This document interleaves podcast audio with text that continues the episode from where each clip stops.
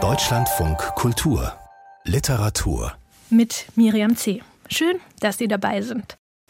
Unsere Gesprächsrunde heute, die hat sich ein Jubiläum zum Anlass genommen. Vor nämlich fast genau zehn Jahren, am 16. Januar 2014, da erschien in der Wochenzeitung Die Zeit ein ja, ein bisschen polemischer Artikel von Florian Kessler, der behauptete, die deutsche Gegenwartsliteratur, die sei brav und konformistisch.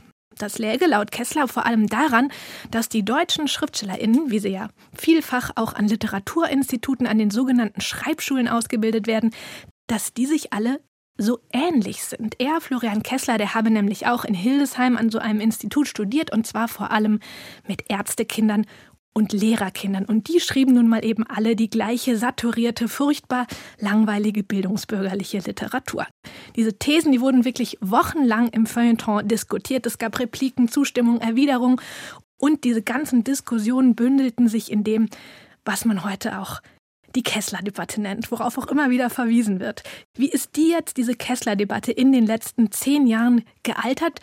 Wie diskutieren wir heute über soziale Homogenität, über soziale Ähnlichkeit im Literaturbetrieb und hat sich da nicht längst was verändert, wo Themen wie Klassismus, Formen von Diskriminierung, Rassismus, wo das auch ja selbst alles längst beliebte und sehr erfolgreiche Romanthemen sind. Diese Fragen, die diskutiere ich heute mit meinen drei Gästen. Das ist zum einen Florian Kessler selbst, der arbeitet heute nicht mehr als Journalist, sondern als Lektor im Hansa Verlag. Herzlich willkommen, Deutschland von Kultur, Herr Kessler. Hallo, freue mich.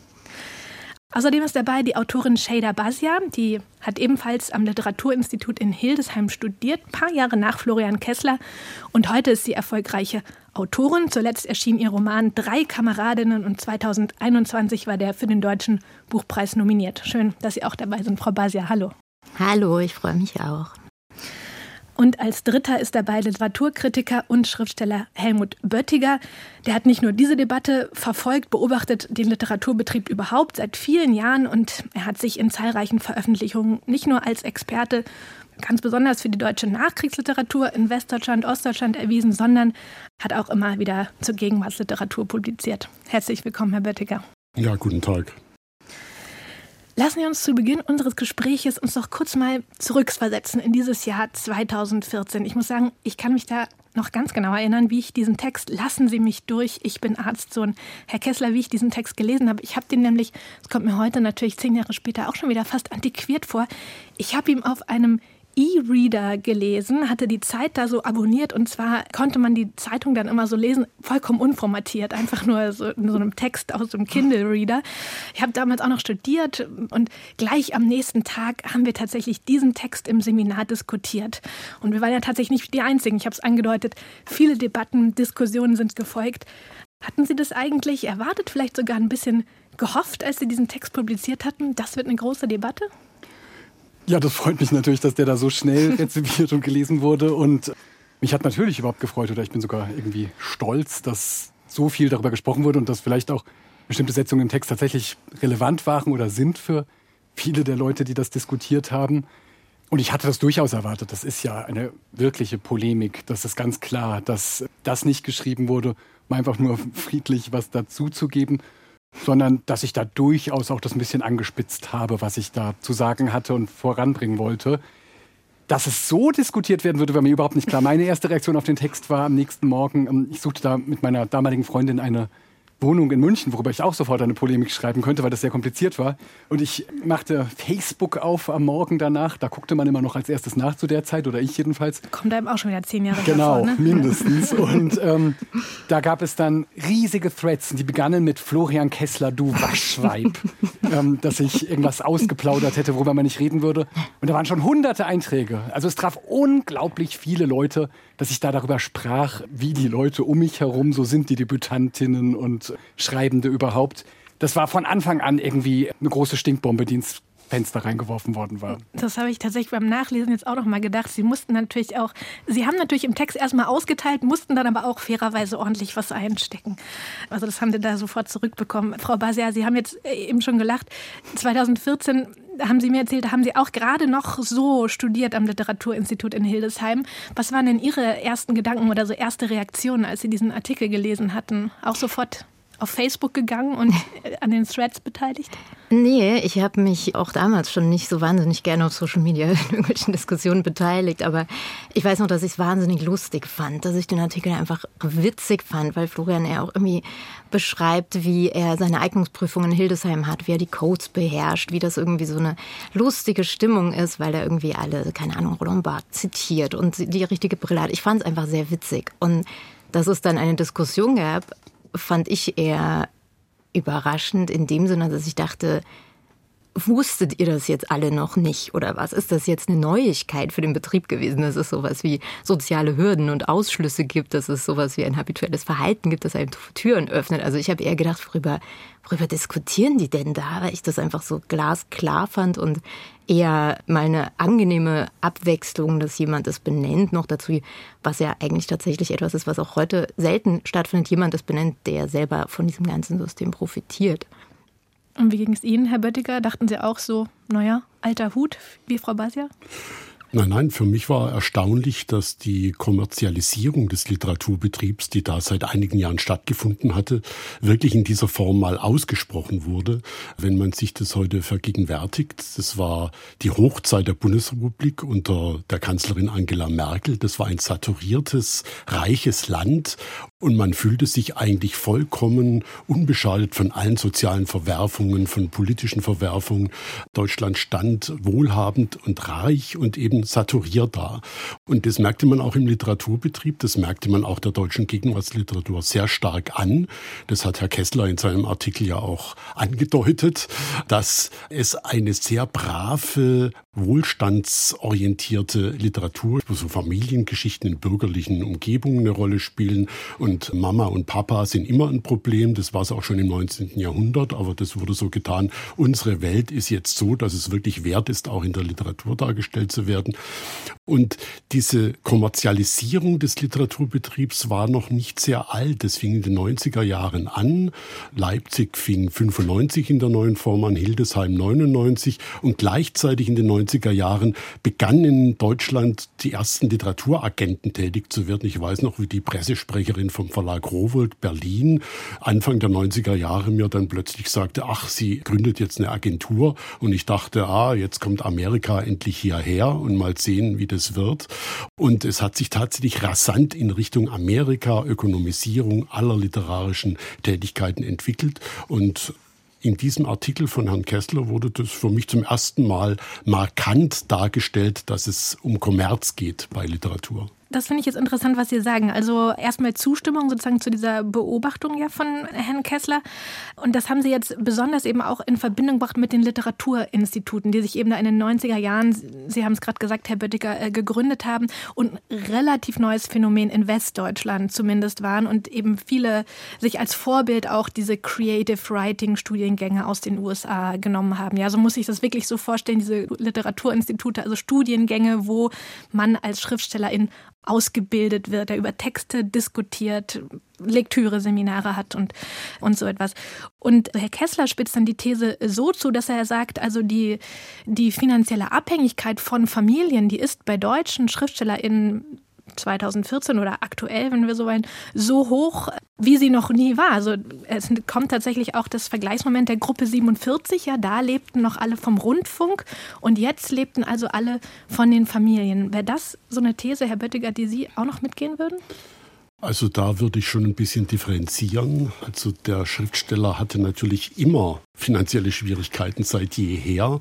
Und in Deutschland war das seit den 90er Jahren eigentlich die günstigste Zeit für Schriftsteller überhaupt. Ich weiß noch, dass in den 90er Jahren viele nach dem Abitur nach Berlin kamen und wollten Schriftsteller werden. Und wenn sie dann in der Kneipe zusammensaßen, so zu acht am Tisch und sich gegenseitig anguckten und merkten, ja, jeder ist jetzt ein Romanautor, irgendwie gibt es dann ein paar, die das nicht durchhalten würden, weil es zu viele auf einem Quadratmeter gab im Prenzlauer Berg. Und die ökonomischen Voraussetzungen waren unvergleichlich. Das ist heute auch nicht mehr so. Es gab eine Literatur literarische Infrastruktur, die auch in europäischen Ländern, von anderen Ländern ganz zu schweigen, überhaupt keinen Vergleich hat. Also die finanziellen Grundbedingungen sind in Deutschland geradezu luxuriös. Und das fing mit den ganzen Netzen von Literaturhäusern an. Das erste war 85 in Berlin und eine literarische Infrastruktur mit Lesungen, mit Literaturfestivals in jeder kleinen Universitätsstadt flächendeckend.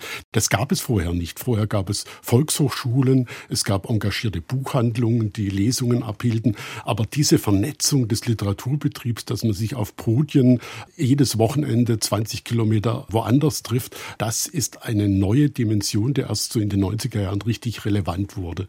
Das war für mich wirklich der Moment, wie die deutsche Gegenwartsliteratur eigentlich im Luxus schwamm. Und äh, das war für mich an dem Artikel auch das Interessante. Diese sozialen Bedingungen gehen damit einher, dass natürlich, wenn man aus einem akademischen Elternhaus kommt, dann gibt es einen finanziellen Rückhand, dann muss man sich eh nicht überlegen, wie finanziere ich mich als Schriftsteller auf die Dauer. Das spielte noch mit hinein, wobei grundsätzlich zu sagen ist, in der Bundesrepublik könnte man als Schriftsteller, äh, wenn man mit Anfang 20 anfing, bis 40, Mitte 40 locker überlegen, weil es Land auf, Land ab, Stipendien, Preise noch und noch gibt. Und wenn man dann ein bisschen zu alt ist, also so mit 50 wird es dann langsam prekär, aber daran denkt man als 25-Jähriger natürlich nicht. Das klingt wie nach goldenen Zeiten, Herr Böttiger, wie Sie das beschreiben und sind erst zehn Jahre her. Herr Kessler, waren es diese Verschiebungen im literarischen Feld, die Sie zu dieser These eben der Literaturbetrieb, das Schriftstellertum sei eben feudaler als jemals zuvor. Haben Sie diese Feldveränderung zu dieser These verleitet? Ja, durchaus. Also ich möchte nicht zu viel Wasser in den Wein, den Herr Böttiger gerade aufgetischt hat, gießen, aber ein bisschen schon. Denn ich würde sagen, sowohl der Wohlstand, der in dem Artikel ja beschrieben wird, dass eben ziemlich viele Leute um mich herum sehr saturiert waren, die sich trauten, mhm. in den Zehnerjahren schreiben zu wollen, als auch überhaupt diese ausdifferenzierte und ähm, tatsächlich auch irgendwie viele Ressourcen herstellende Literaturlandschaft der 90er Jahre, der Nullerjahre und dann der 10er Jahre, die gab es sicherlich. Gleichzeitig kann man das schon auch anders beschreiben. Es gibt solche Bücher wie von Oliver Nachtwey, Abstiegsgesellschaft, 2016 erschienen, in dem er eben durchaus berichtet, dass einer von drei Studierenden, die 2014, genau in dem Jahr, befragt wurden, was sie mal machen wollen, eine Festanstellung im öffentlichen Dienst anstrebten. Es gab also ein großes Gefühl von Prekarität, Unsicherheit, große Sicherheit und nur wenige Leute träumten überhaupt davon, sich in Avantgardismus zu flüchten und ähm, einfach nur freie Kunst zu machen. Dafür musste man eben sehr, sehr abgesichert sein, um sich zu trauen, in ein solches Studium zu gehen, zu seinen Eltern zu sagen, ich werde einfach nur Kunst studieren oder auch nach dem Studium dann zu sagen, ich sattel jetzt nicht komplett um, sondern ich werde jetzt mehrere Jahre lang einen Roman schreiben. Das fiel mir um mich herum immer wieder ganz stark auf, dass da Leute waren, die mit großer Sicherheit ein sehr, sehr unwahrscheinliches Projekt angehen konnten in frühen Jahren. Und das hatte tatsächlich damit zu tun, dass es eine reichhaltige Literaturlandschaft gerade für Debütantinnen gab. Aber es hatte, glaube ich, nicht nur damit zu tun. Und das sah ich an so vielen Stellen um mich herum, wenn ich mich in Hildesheim umguckte oder eben auch auf Wettbewerben. Der Artikel fängt an damit, dass ich einen wichtigen Wettbewerb beschreibe, den Open Mic. Und bei dem tatsächlich das Gefühl habe, hier sind Leute, die sich ihrer Sache sehr sicher sind und da eher so eine Art Politik betreiben, wie man Literatur zu tun habe. Frau Basia, wie haben Sie das wahrgenommen? Sie haben ja dann genau in dieser Zeit 2014 Jahre davor studiert. Haben Sie die so gülden erlebt, wie Helmut Böttiger sie beschrieben hat, oder war da eher dieses Gefühl von Prekarität, was jetzt Herr Kessler skizziert hat? Ich war 2014 noch Studentin, gerade so noch, und ich habe meinen Debütroman gerade unter Vertrag gebracht, also gerade so weit irgendwie abgeschlossen und mit irgendwie viel Herzrasen irgendwie diesen Vertrag unterschrieben. Wie es um den Betrieb bestellt war, wusste ich nicht und es hat mich auch überhaupt nicht interessiert. Mhm. Für mich war irgendwie klar, ich will schreiben und es gibt hier diesen Betrieb und ich will da jetzt rein und vor allen Dingen will ich mein, mein Buch irgendwie an die Leute bringen.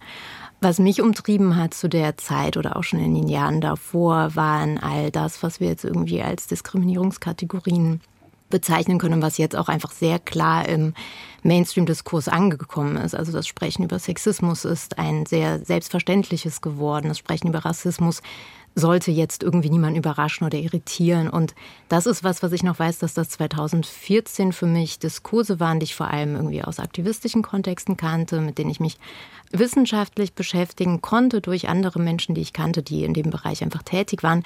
Und das war für mich vollkommen parallel laufend zu diesem Betrieb und vollkommen parallel also wirklich in einer, in einer Parallelwelt zu dem, was in Hildesheim stattgefunden hat. Ich wäre nie auf die Idee gekommen, dass es da eine Überschneidung gibt. Und irgendwie so das prekäre Leben, das kannte ich ja, seit es mich auf der Welt gab. Also so, dass einfach irgendwie ich selber klarkommen muss, ich selber gucken muss, wie ich über die Runden komme. Deswegen wäre ich überhaupt nicht auf die Idee gekommen, das zu verknüpfen, Prekariat innerhalb des Literaturbetriebs oder wie ich selber versuche, um die Runden zu kommen. Und für mich war deswegen die Kessler-Debatte eigentlich der Moment, wo es überhaupt erst eine Überschneidung von beidem gab.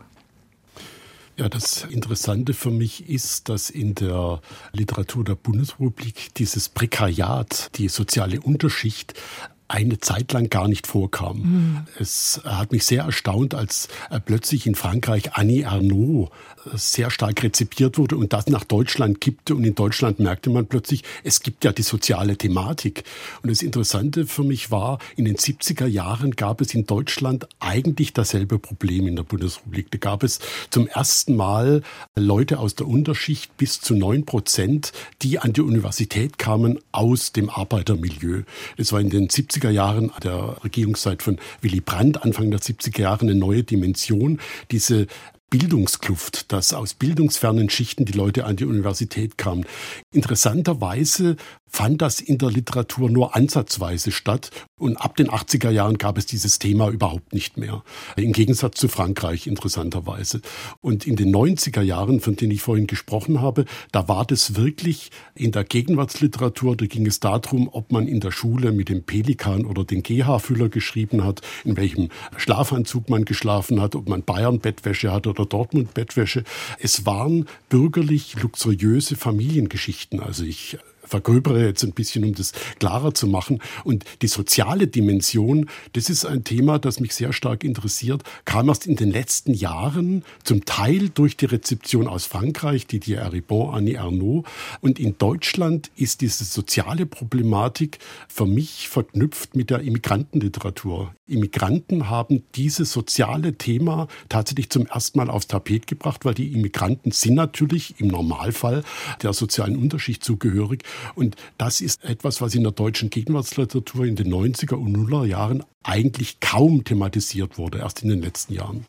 Ja, und das ist etwas, was mich auch eigentlich seit Jahren umtreibt, dass ich mich immer gefragt habe, warum wird es aber nicht thematisiert? Also, dass die Thematisierung von Klassismuserfahrungen in der deutschsprachigen Literatur, bleiben wir mal bei der, immer auf bestimmte Bücher, die sehr wenige sind und die auch erst in den letzten Jahren kamen, reduziert wird, während ich eigentlich denke, eigentlich war Klassismus eben, wie Sie sagen, Herr Böttiger, in vielen anderen Büchern auch schon präsent, nur wurde das irgendwie immer in die Migrationsschublade reingesteckt als könnte man, weil man irgendwie, also abgesehen davon, dass diese Migrationsschublade sowieso ein Problem ist, aber als könnte die eben auch nur über Themen der Migration schreiben und als wäre Klassismus da eben kein nennenswertes Thema, das auch ein literarisch aufgearbeitetes Thema ist.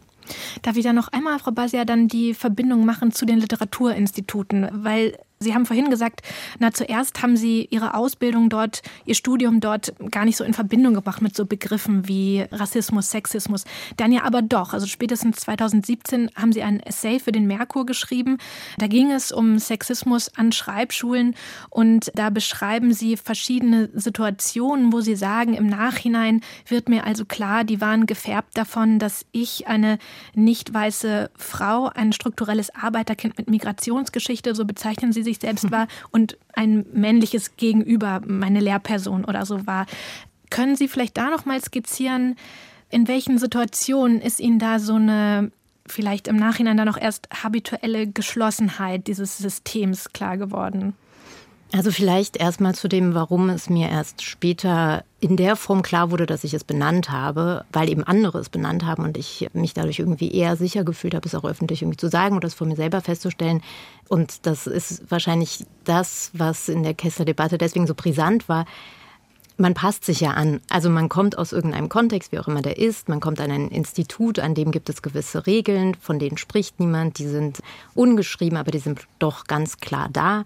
Und ich kannte das immer schon so, ich gucke mich um, ich passe mich an, ich behalte die Sachen dann für mich, die hier irgendwie störend sein könnten. Was ganz schrecklich klingt, weil das das wahrscheinlich auch ist, aber was meine Studienzeit jetzt nicht zu einer schrecklichen Phase gemacht hat oder so, sondern eher ein für mich zu meinem Leben gehörender Überlebenstrieb ist, ehrlich gesagt. Und dazu gehört dann natürlich auch zu gucken, ich will hier lernen, deswegen bin ich hier und ich will schreiben und ich will die Sachen schreiben, die ich gerne schreiben möchte. Und ich muss hier ausprobieren, wer hat dafür ein Ohr und wer nicht und mich da irgendwie so durchschlängeln. Und ich glaube, dass es viele Momente gab, in denen ich vielleicht Texte gezeigt hätte oder äh, von dem gesprochen hätte, was ich gerne lese und einfach so aus der Intuition heraus gedacht habe, das hier ist nicht der Raum. Die werden das nicht kennen. Und selbst wenn sie es kennen, werden sie es belächeln, weil es zum Beispiel, sagen wir mal, weibliche Erfahrungen sind oder weil es irgendwie, keine Ahnung, AutorInnen von kleineren Verlagen sind, über die wir hier nicht sprechen. Also dass diese sehr groß im Raum stehende Annahme, was richtige Literatur ist und was richtige LiteratInnen sind, für mich eben automatisch dazu geführt hat, dass ich mir eher so ein bisschen aussuche, mit wem rede ich hier und wem vertraue ich hier und so weiter. Und ja, ich glaube, dass das ganz wichtig ist zu sagen, dass das vor allen Dingen ein sehr männliches Sprechen über männliches Schreiben war. Also wenn ich jetzt so überlege, die Lehrenden haben uns ja immer sehr stolz präsentiert, wer sind die AbsolventInnen des Instituts, woran arbeiten die, dann hingen irgendwie die Cover von deren Debütroman oder Folgeroman im Institut aus. Und das ist ja auch total schön, das ist ja auch als Motivation sehr geeignet für Studierende. Ich erinnere mich aber nicht daran, dass es dabei um Autorinnen gegangen wäre, sondern es waren irgendwie immer, warum auch immer, obwohl es ja die weiblichen Absolventinnen auch gab, waren es irgendwie immer die männlichen. Und das sind, glaube ich, so Sachen, bei denen dann natürlich im Seminar auch irgendwie plötzlich doch wichtiger ist, was sagt jetzt der männliche Student zu dem und dem Thema und man selber als Studentin sich dann irgendwie die Antwort, die man auch im Kopf hat, die bestimmt auch klug gewesen wäre, irgendwie lieber spart und zurückhält. Herr Kessler, Sie beschreiben ja, dass Sie äh, durchlässig wie Badeschaum haben Sie sich dagegen durchs Literaturinstitut bewegt. Ihre Mutter ist Lehrerin, Ihr Vater Neurologieprofessor. Also für Sie war es ein Spaziergang.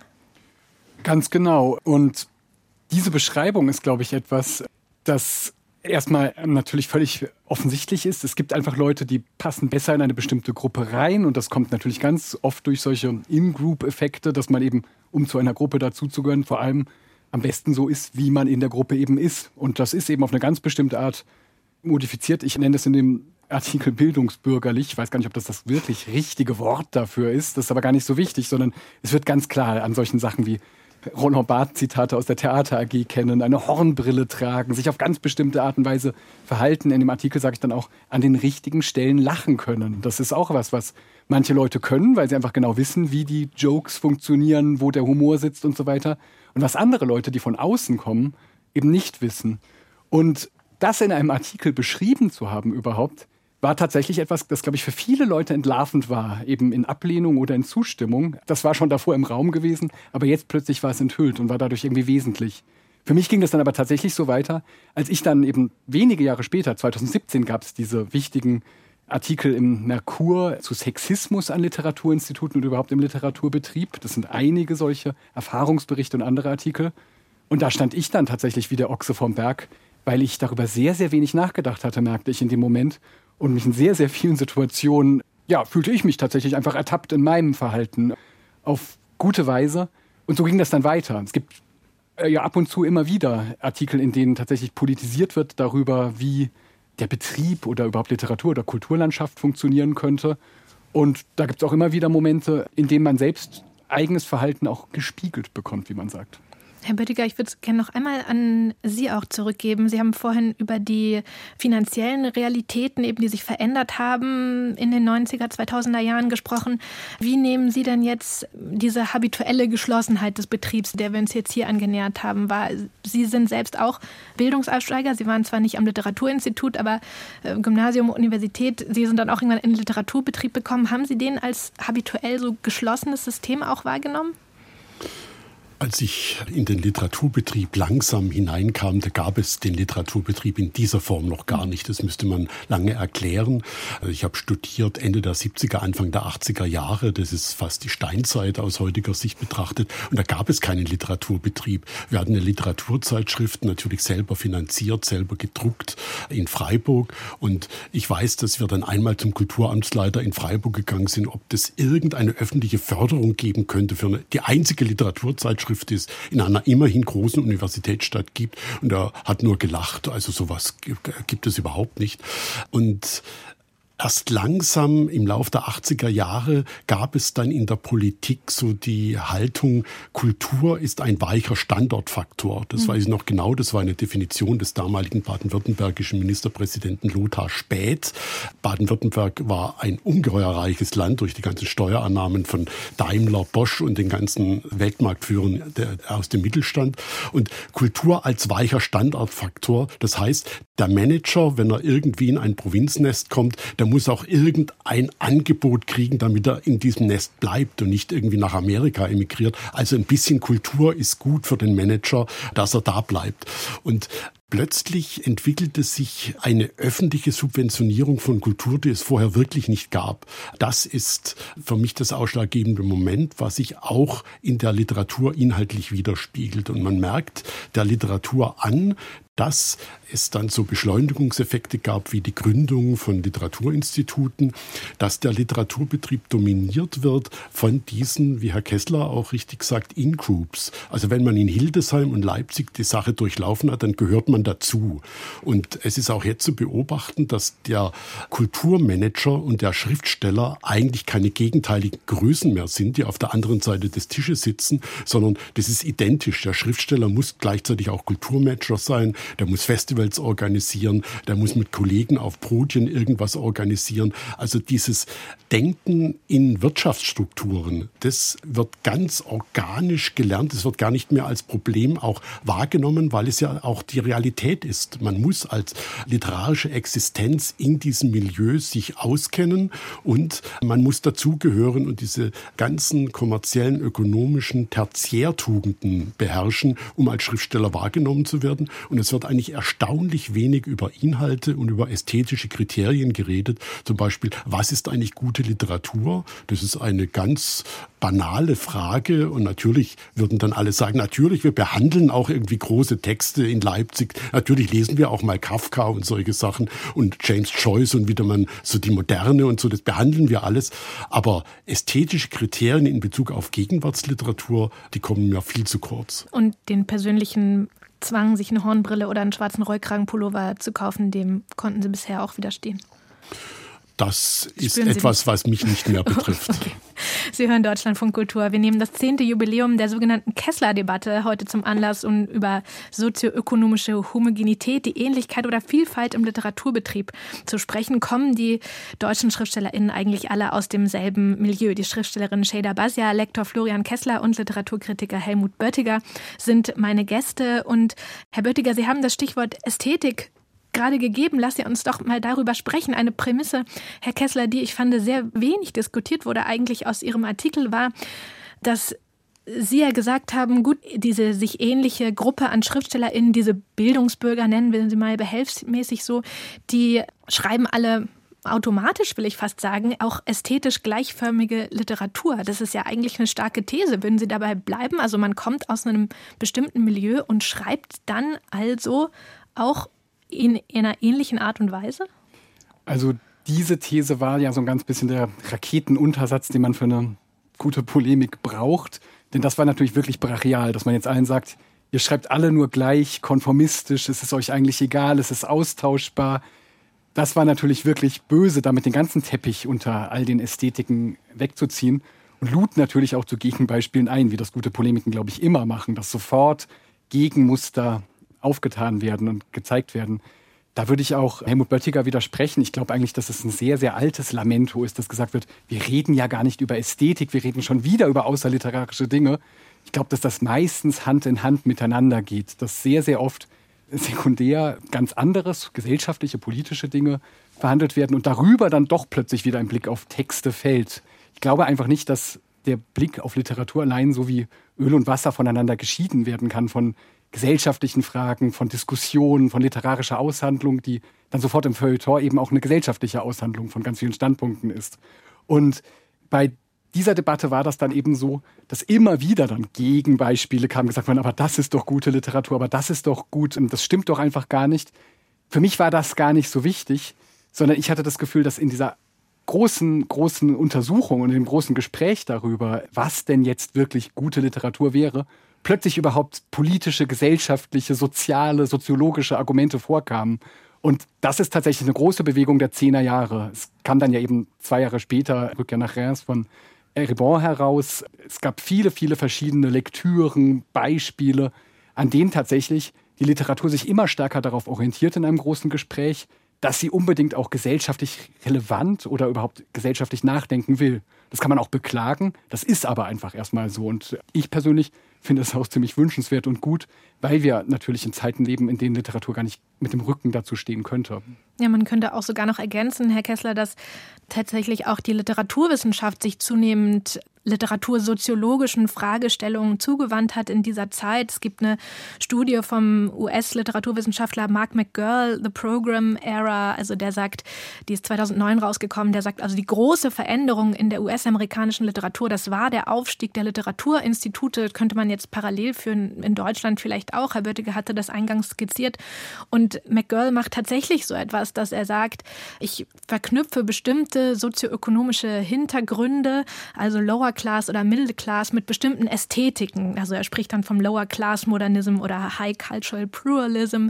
Ja, also da äh, gibt es tatsächlich diese Verbindung von ästhetischen und literatursoziologischen Fragestellungen. Also das hat tatsächlich auch die Literaturwissenschaft ja dann irgendwann mitgemacht, diesen soziologischen Blick. Ganz genau. Und dazu gibt es inzwischen eine Fülle von faszinierenden und einfach hoch aufschlussreichen Texten, die auch wieder rückspiegeln. Hierzulande gab es von Caroline Amlinger eine große Studie über das Schreiben, in der sie ganz, ganz genau sich Autorinnen-Existenzen anguckt und daraus in großen Zeitschnitten vom Feminismus bis heute sich anguckt, wie sich überhaupt das Dogma von Kreativität und von, von Schreiben verändert und dadurch natürlich dann auch wieder Ästhetiken bedingt sind. Was nicht heißt, dass man alles nur daraus schließen würde. Trotzdem ist es ganz klar, dass wir damit natürlich uns abwenden von einer Idee von reiner Autonomie, von Genies, die einfach nur vor sich hin brodeln und schreiben würden. Aber das finde ich auch ganz richtig. Ich arbeite ja inzwischen als Lektor und mir ist an ganz, ganz vielen Stellen klar, dass wir auch Waren herstellen. Bei mir im Verlag werden Leser häufig vom Vertrieb als Endkunden benannt. Und das ist eben so. Das ist eine Realität, die es natürlich neben dem tiefen Lesen und der Faszination und dem Vergnügen am einzelnen Text gibt. Und beides hängt eng miteinander zusammen.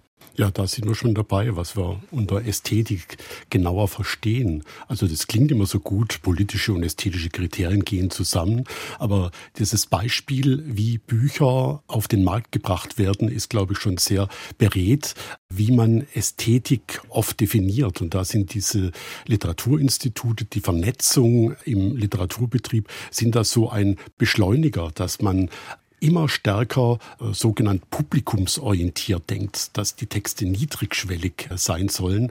Also die Ästhetik wird immer mehr definiert dadurch, dass man auch einen Ton hat, der das Publikum anspricht. Und es hat sich eine Entwicklung herausgebildet, dass ein Bestseller äußerst positiv konnotiert ist. Und ich weiß noch, es wurde beim Südwestfunk damals die Kritikerbestenliste gegründet, die ein programmatischer Gegenentwurf zur Bestsellerliste sein sollte. Bestseller war eigentlich etwas, was ästhetisch negativ konnotiert war und dagegen sollten Kritiker sagen, was ästhetisch relevante Literatur ist. Und diese Bestenliste und die Bestsellerliste hat sich im Laufe der Jahre immer mehr angenähert.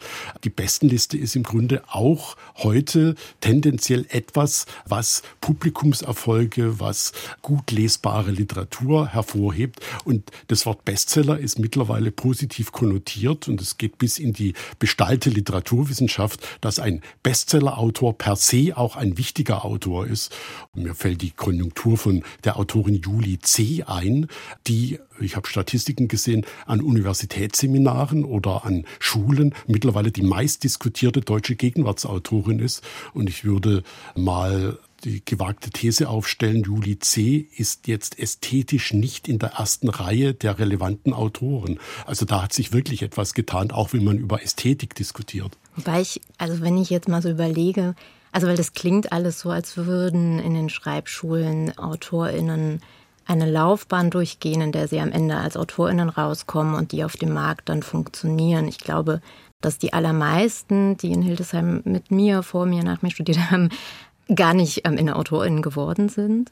Ich glaube, diejenigen, die es geworden sind, sind eher jetzt nicht auf der goldenen Seite der Bankkonten irgendwie zu verzeichnen. Also ich habe den Eindruck, dass das, was Sie zeichnen, Herr Böttiger, eigentlich so ein sehr durchkapitalisiertes Bild von einer Schreibschule ist, was grauenhaft wäre, was ich aber wenn ich jetzt an Absolventinnen und deren Bücher denke, nicht sehe. Ich würde es mir ehrlich gesagt fast wünschen, man hätte mich darauf vorbereitet, wie ich mit meiner Literatur reich werde.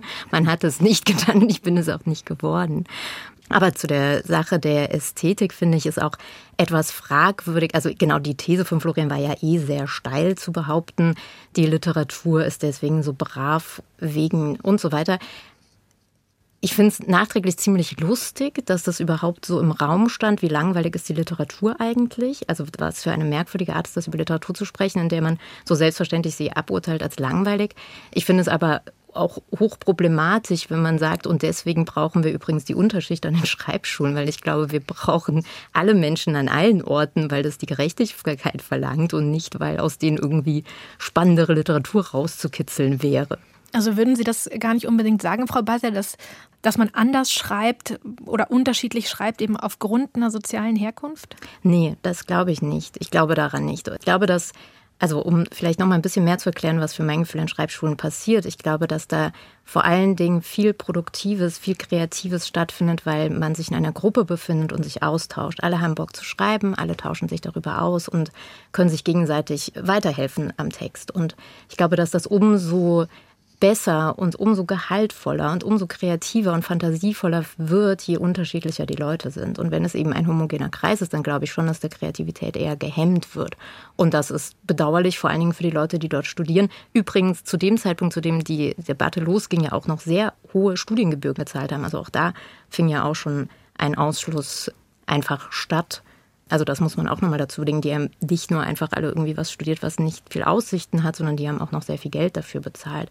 Aber ich glaube schon, dass man besser schreibt, wenn man im Leben mehr Reibung als Glätte zu verbuchen hat. Also ich glaube, dass man das wohlsituierteste, schönste, beste gepflegteste Leben führen und großartige Literatur schreiben kann. Daran glaube ich schon. Ich halte das auch für verfehlt, irgendwie aus politischen Gründen so zu tun, als wäre das nicht so. Aber ich glaube trotzdem, dass die Reibung AutorInnen-Persönlichkeiten hervorbringt und Reibung kann nun mal durch sozialen Hintergrund entstanden sein, die am Ende die interessantere Literatur machen. Wenn ich auf die letzten zehn Jahre zurückblicke, dann denke ich ja schon auch, dass ich will überhaupt kein Dogma aufstellen, dass man die und die Leute jetzt sofort in den Raum zu führen zum und zum Schreiben zu zwingen habe, da dann alles irgendwie reicher und besser würde oder so. Aber meine Literatur der letzten zehn Jahre ist tatsächlich dadurch geprägt, dass wir einen größeren Reichtum an Stoffen, an Ideen, an formalen Behandlungen und letztlich dann doch eben an Leuten haben. Es ist einfach eine lustigere Party, wenn Leute mit sehr, sehr verschiedenen Geschichten im Raum sind, als wenn alle sich sehr, sehr ähnlich sind.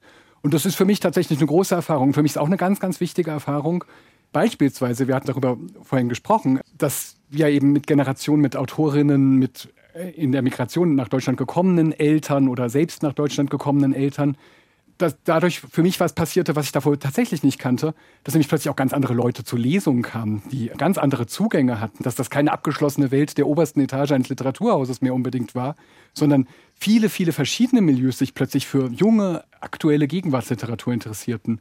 Und das fand ich was ganz Wichtiges und auch einfach was sehr Schönes. Ich frage noch einmal zurück, Herr Kessler.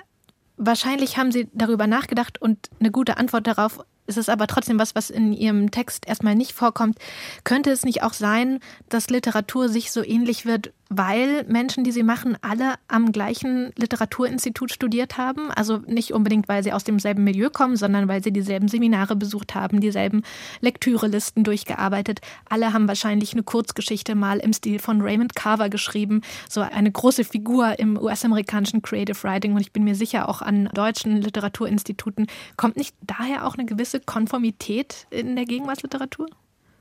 Ach nein, das glaube ich wirklich nicht. Ich würde das im gleichen Anzug zurückweisen, wie ich Herr Böttigers Forderung oder äh, Setzung, dass eine niedrigschwellige Literatur, wenn alle sich gemeinsam strategisch überlegen würden, wie man zu schreiben habe, entstehen würde. Das glaube ich beides nicht, sondern ich denke, dass es diese Studie von Mark McGurl, die wirklich faszinierend ist und die das für die amerikanische Literatur ganz toll nachweist, in der geht es vor allem eigentlich um Selbstreflexion, dass diese Akademien und solche Ausbildungen dazu führen, dass ganz, ganz stark darüber nachgedacht wird, welche Positionen im literarischen Feld sind eigentlich noch frei. Und dass das eben auch für Autorinnen gilt, das geschieht ganz häufig unbewusst. Das sind jetzt nicht alles kalte, bösartige Strategen, die da sitzen und einfach nur den nächsten tolle Sache machen wollen. Aber jeder sucht natürlich trotzdem nach einer eigenen Position. Es gibt von Boris Greuß, dem Kunsttheoretiker, diese Idee, dass die nächste Kunst immer eine Kunst des Neuen wäre, dass immer der nächste Move erfolgen muss. Das ist aber gar nicht das Einzige, sondern es ist auch, dass gleichzeitig sehr, sehr stark darüber nachgedacht wird, wo man selber überhaupt ansetzen kann, wie man weiterschreiben kann. Deswegen differenziert sich Kunst meiner Meinung nach eigentlich durch Institute aus. In meiner großen Klage vor zehn Jahren war dann das Gegenteil beschrieben, dass es natürlich auch recht wahllos passieren kann. Ich habe dafür das böse Wort Distinktionsbingo, dass ich das Gefühl hatte, ähm, ach Gott, ähm, jetzt müssen halt plötzlich Wirtschaftsromane geschrieben werden, dann kommt da einfach der nächste Roman vom Fließband. Das gibt es durchaus auch. Ich kenne Autorinnen-Existenzen und Bücherkarrieren, bei denen ich das Gefühl habe, gut, das ist jetzt tatsächlich, da ist sehr ein Thema der Stunde gesucht und soll jetzt einfach schnell reingeschoben werden. Aber in den letzten Jahren, vielleicht bin ich auch einfach weicher geworden, fällt mir genau das Gegenteil auf, sehe ich immer wieder, dass ganz, ganz überraschende Ausdifferenzierungen stattfinden und neue Dinge dazutreten und Leute sich sehr klar überlegen, warum sie auf eine ganz andere Art und überraschende Art schreiben könnten, als sie es vorher taten. Ja, man merkt, glaube ich, inzwischen, dass sie Verlagslektor sind. Also das ist, glaube ich, die andere Redeweise als vor zehn Jahren. Also das Sein bestimmt manchmal das Bewusstsein. Also ich, die Frage von Frau C. nach Raymond Carver fand ich schon sehr berechtigt. Das war allerdings eine Geschichte, die vor 20 Jahren stattfand, also so in den Anfängen der Schreibschulen. Das war wirklich lustig und geradezu grotesk, dass zwei, drei Jahre lang jedes deutsche Debüt klang wie von Raymond Carver. Das war zum Beispiel Judith Herrmann war da alles überstrahlende Erfolg und in den Jahren nach Judith Herrmann schrieben alle ähnlich, so wie Raymond Carver. Diese kurzen Sätze in Präsens, das war so das, was man in den Schreibschulen am einfachsten lernen konnte. Das hat sich natürlich dann gelegt, das ist jetzt nicht mehr aktuell, aber das Grundproblem ist immer noch da und das würde ich schon sagen, ist ein Problem, dass es so ein Nadelöhr gibt, dass man durch den Kontakt in diesen Literaturbetriebsschulen schon mit Anfang 20 Lektoren kennenlernt, Journalisten kennenlernt, Multiplikatoren kennenlernt und subkutan im Grunde das alles übernimmt, was der Betrieb darstellt. Und auf die alte Frage von vorhin zurückzukommen, wie generiert sich eigentlich Literatur, was macht Literatur aus?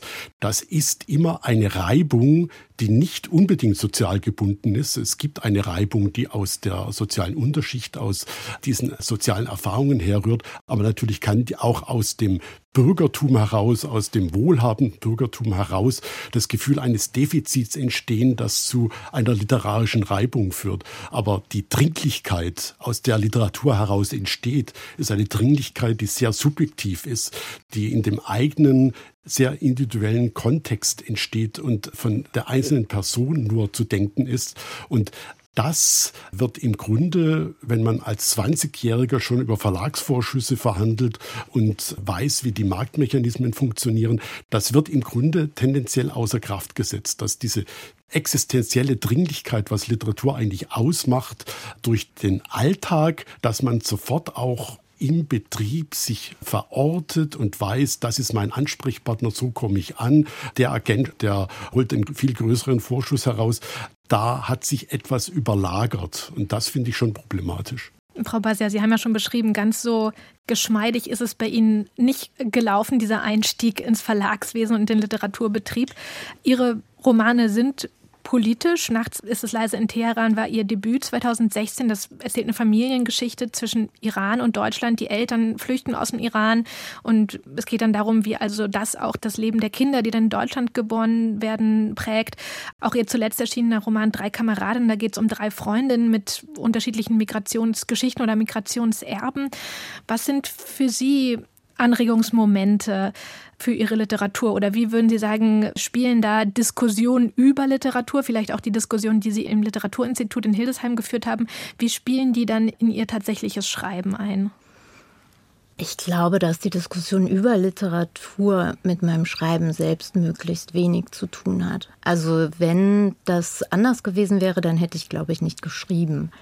Ich habe von vornherein sowohl in Hildesheim als auch danach versucht, mich vor allem frei zu machen vor so einem von außen kommenden, irgendwie anders machenden, exotisierenden Blick, also von dem man ja auch durchaus profitieren kann, aber es ist mal eine bittere Art zu profitieren. Also deswegen ist das was, was ich glaube ich eher versuche auszublenden. Und Herr Kessler, was würden Sie denn sagen? Sie haben jetzt schon gesagt, Sie bekommen ganz unterschiedliche Manuskripte auf Ihren Lektorenschreibtisch. Was nehmen Sie denn heute so als prägende Instanzen für SchriftstellerInnen wahr? Ich bin mir tatsächlich gar nicht so sicher, ob es immer noch die Schreibschulen sind. Das kommt natürlich viel durch Schreibschulen. Es gibt auch andere Foren. Aber klar, das ist sozusagen ein hoch ausdifferenziertes System, in dem es verschiedene Orte gibt, an denen geschrieben wird, an denen wiederum Agenturen auf Texte stoßen, die anbieten, an den Lektorate selbst an die Texte herankommen oder an die Menschen dahinter. Ich fürchte einfach, dass das, was Helmut Böttiger äh, zuvor gesagt hat, das ist ein ganz bisschen, als würde man gegen die Luft, die einen umgibt, protestieren. Denn das ist natürlich ein Marktgeschehen, ganz klar. Und das ist ein Marktgeschehen, das auch viele, viele Effekte zeitigt, die nicht gut sind und die man kritisieren soll und für die es unter anderem auch Polemiken braucht, wie eben dass die Bestsellerlisten tatsächlich immer und immer wichtiger werden und die Bücher darauf sich sehr gut verkaufen und viele andere wichtige Bücher völlig untergehen dagegen. Da hat sich was durch Konzerne und so weiter verschoben. Sind einzelne Sachen sehr wichtig, können einzelne Karrieren ganz, ganz gewichtig und groß sein. Viele andere werden viel, viel kleiner sein. Das sind ganz schlechte Effekte dieses Marktes. Ob man das jetzt den Schreibschulen alleine in die Schuhe schieben soll, weiß ich gar nicht. Die waren für mich vor allem ein ganz tolles Habitat, um das alles zu beobachten. Aber ich glaube, ich hätte das auch im sogenannten Häschenkurs in Klagenfurt oder an vielen, vielen anderen Orten des Betriebes machen können. Dass es einen Betrieb gibt, ist einfach so. Und dagegen zu klagen nützt gar nicht so viel, als es sehr, sehr akkurat und genau zu beschreiben und daraus dann wiederum Dinge zu schließen. Apropos beschreiben, ich habe mich gefragt, ob man jetzt Ihre These sozusagen, die da noch vor zehn Jahren lautete, wir, also wir deutschen SchriftstellerInnen leben alle von unseren Familien, ob man die nicht schon aktualisieren müsste. Und zwar im Bezug auf digitale Sichtbarkeit, also im Sinne von wir deutschen SchriftstellerInnen leben vor allem von unserer Followerschaft in sozialen Netzwerken. Also ist das nicht eine neue Währung geworden, auf deren Grundlage auch total viele Romane, politische Sachbücher entstehen? Was für eine große Fangemeinde habe ich auf Instagram oder TikTok um mich versammelt? Ja, finde ich eine sehr schöne These. Das ist ganz klar, dass das etwas ist, was eben auch im Schwinden des Kulturradios, der Feuilletons und in, in deren Bedrohung und in deren komplizierter Beziehung überhaupt zu Käufen in Buchhandlungen, die sich nicht mehr so leicht übersetzen, wie es oft früher der Fall war, sind natürlich die Verlage auf einer großen Suche nach nicht nur Relevanz, sondern eben auch nach Leserschaft und hoffen da immer auf Followerschaften und so weiter. Und es gibt da, finde ich, viele Beispiele, bei denen durchaus auch Bücher aus der Erde gestampft werden, bei denen man das Gefühl hat, oh, da wurde jetzt wirklich einfach ein Promi gesichtet und dazu verdonnert, jetzt noch mal einen Roman zu schreiben, so ungefähr. Das ist ganz klar ein Strang, den es zurzeit gibt. Gleichzeitig finde ich schon, dass es bei den interessanten, guten Verlagen noch viele, viele andere Stimmen gibt, bei denen man sich ganz anders entscheidet und bei denen es nicht um solche Relevanz gibt. Aber klar, ich kenne das auch. Wenn ich ein Debüt jetzt gerade mache und merke, die Autorin, der Autor hat gar keine Lust auf Social Media und will da eigentlich am besten gar nicht auftauchen, möchte am liebsten gar keine Fotos machen, dann ist das definitiv ein Problem. Denn Öffentlichkeit und Sichtbarkeit sind gerade große Währungen geworden. Also ich schreibe morgen eine neue Polemik. Herr Böttiger? Ja, durch Polemiken kann man auch sichtbar werden, das ist klar. Also wir beschreiben jetzt alle die Selbstverständlichkeit der Kommerzialisierung auch des Redens und Schreibens und überhaupt aller Tätigkeiten in der Literatur. Und das ist ein Wesen der Gesellschaft, in dem wir leben, dass alles durchökonomisiert ist und man sollte da nicht dabei stehen bleiben, das zu beklagen oder als unabänderlich hinzunehmen, sondern es geht schon darum, wie man sich innerhalb dieses Rahmens verhält. Und da ist, glaube ich, schon jeder Einzelne, jeder einzelne Schriftsteller, jede einzelne Schriftstellerin, auch angehende Schriftstellerin mit Anfang 20, sehr gefragt, wie positioniere ich mich auch in dem, was und wie ich schreibe innerhalb dieses Rahmens. Und da kann man schon sagen, es gibt alte literarische Wahrheiten, die nicht aus der Welt sind, dass ein literarischer Text dadurch relevant wird, dass er etwas ausdrückt, was für die Gegenwart ästhetisch etwas aussagt, dass er ungewöhnlich ist, dass er nicht verwechselbar ist, dass er nicht einer Mode hinterherhielt, dass er nicht äh, dem nachläuft, was gerade die aktuellen Debattendiskurse sind, sondern dass eine individuelle Wahrheit ausgesprochen wird und eine adäquate sprachliche Form dafür gefunden wird. Und da gibt es schon auch den Anspruch an die einzelnen äh, Schriftsteller, sich zu überlegen, was ist eigentlich meine eigene Sprache? Was sind meine Erfahrungen? Wo mache ich sie? Wie setze ich sie um? Wie drückt sich das in einer eigenen unverwechselbaren Sprache aus? Und die anderen Aspekte, die sind dem zwangsläufig nachgeordnet im Idealfall. Also wie gerade ich an das Publikum, wie verwerte ich das? Aber die Fragen, liest man das gern? Die sind eigentlich eher sekundär, sondern die Frage muss sein, äh, was ist eigentlich die Literatur, die ich selber machen will, ohne gleich in diesem ganzen Betriebszusammenhängen, Diskursen zu agieren. Also wie schreibe ich, um irgendwie besser anzukommen? Ein Appell vielleicht sowohl an junge SchriftstellerInnen als auch an KritikerInnen. Ist sie langweilig, brav und konformistisch? Gegen Ende unseres Gesprächs hier im Deutschland von Kultur über ja, den Literaturbetrieb zehn Jahre nach der Kessler-Debatte würde ich gerne noch mal eine Bilanz ziehen. Wie hat sich der, denn, der Betrieb denn eigentlich verändert? Klassismus, Rassismus, diese Diskriminierungsformen sind ja längst erfolgreiche Romanthemen geworden. Frau Basiar, hat sich dadurch auch der ganze Betrieb, hat sich das Umfeld der Literaturproduktion oder des Literaturmachens, so wie Sie es erleben, hat sich das verändert? Ja, ich glaube schon, dass sich sehr viel verändert hat. Ich glaube, es gibt jetzt nicht mehr so einen Mangel an, äh, ich nenne es mal Role Models, an Repräsentation für junge AutorInnen aus marginalisierten Gruppen, die gerne schreiben würden und die denken, im deutschen Literaturbetrieb ist ja eh kein Platz für mich, weil da ist ja niemand so wie ich. Ich glaube, dass sich da sehr viel geändert hat, aber ich glaube, dass da immer noch sehr viel nachzuholen ist, gerade eigentlich im Bereich von Klassismus, weil das ja auch einfach nach wie vor etwas sehr Kompliziertes ist, auf der einen Seite von Hochkultur zu sprechen und auszugehen und die auch irgendwie bewahren und fördern zu wollen, und das sehe ich schon. Und auf der anderen Seite aber trotzdem immer wieder festzustellen, welche Stimmen dadurch eben automatisch fehlen. Also ich glaube, dass da schon noch sehr viel Luft nach oben ist. Aber ich habe das jetzt zwischen den beiden Romanen, in, da lagen fünf Jahre dazwischen, habe ich auf jeden Fall eine sehr große Entwicklung gesehen im Betrieb. Also von wer moderiert zum Beispiel Literaturveranstaltungen, das sind ganz andere Leute, als das irgendwie 2016 noch war. Und auch welches Sprechen kann ich auf Bühnen überhaupt meinem Publikum zumuten, im Sinne von, hören die das gerade zum allerersten Mal, dass sie weiß sind und ich nicht, dass es Rassismus gibt, oder haben das einfach sehr, sehr viele andere Leute auf genau dieser Bühne auch schon gemacht, sodass wir im Gespräch ganz andere Punkte fortsetzen können. Also da hat sich sehr viel bewegt auf jeden Fall.